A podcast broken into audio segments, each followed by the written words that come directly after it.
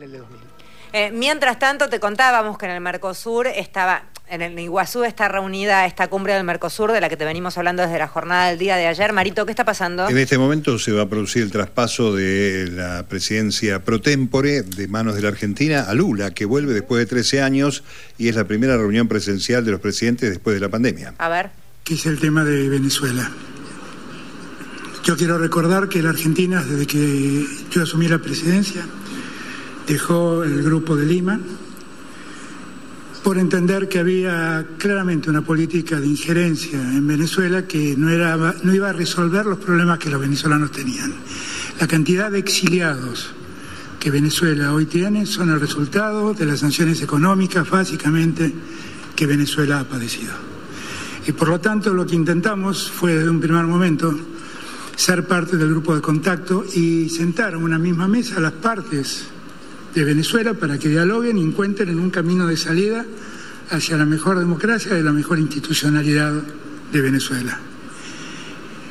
Cuando las Naciones Unidas, a través de un informe de Michelle Bachelet, cuestionó el tratamiento de derechos humanos en Venezuela, nosotros votamos ese informe de Michelle Bachelet y después trabajamos para que el alto comisionado de derechos humanos pudiera establecer una oficina en Caracas y trabajar en pro de garantizar la plena vigencia de los derechos humanos en Venezuela.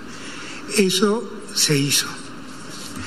Retomamos el diálogo a través de una reunión que tuvimos con el presidente Macron y el presidente Gustavo Petro en la ciudad de París y allí volvimos a sentar a las partes para que recuperen una vez más el diálogo.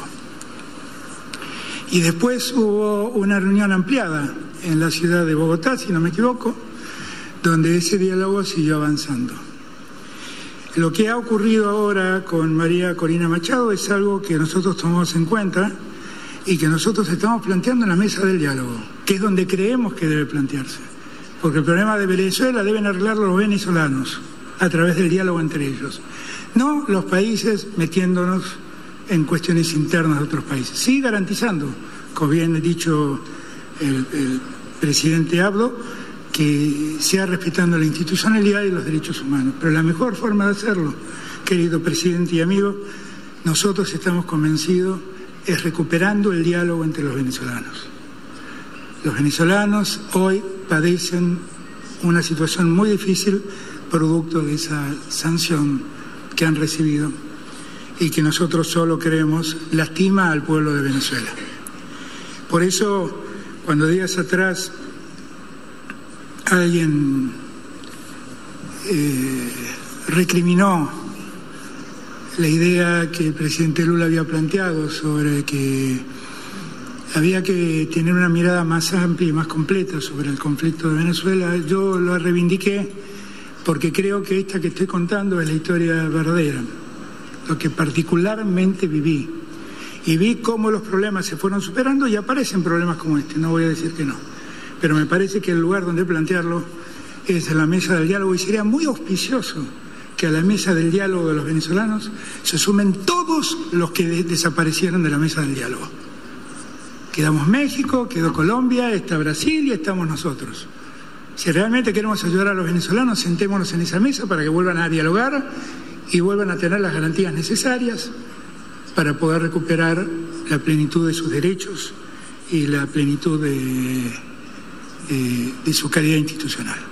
Digo esto porque estas cosas las hice como presidente de la Argentina, no como presidente pro tempore del Mercosur.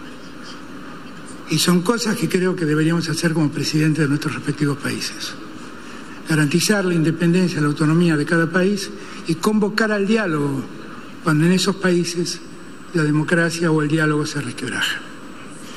Para mí no es un tema que pasó desapercibido, en esa mesa planteé el problema. Marito querido.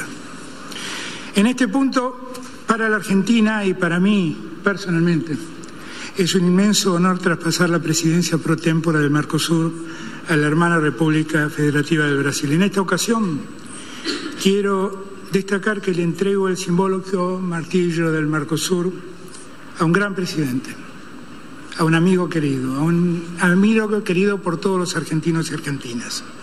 Luis Ignacio Lula da Silva. Sé, querido amigo, que en tus manos está la responsabilidad de conducir este tiempo del Mercosur con la convicción y la lucidez política que siempre te he reconocido y que siempre te ha caracterizado. Quiero que sepas, querido amigo, que tus desafíos son nuestros desafíos. Tus decisiones son nuestras decisiones. Y voy a acompañarte con tu coraje en la conducción del Mercosur en este próximo semestre del 2023. Este es tu martillo. Pedro, vuelve el martillo.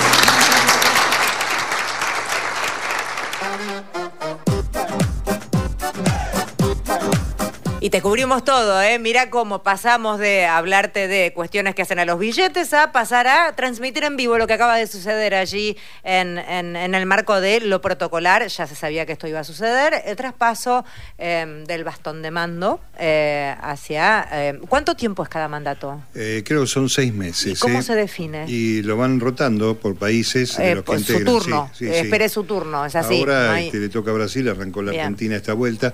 Eh, hay un dato muy interesante de la Unión Europea, ayer hablamos con Cecilia Todesca Bosco. Eh, Lula calificó hoy como inaceptable la exigencia de la Unión Europea, que son esos tipos que, viste, barren la alfombra, eh, barren la mugre, digo, debajo de la alfombra y te exigen a vos cosas que ellos no cumplen tampoco. ¿no? Sobre todo en el tema de este, cuestión del medio ambiente y demás. Muy interesante lo que está pasando allí y que esté Lula ahora al frente de este espacio que ojalá este, recupere su norte, ¿no? Así es.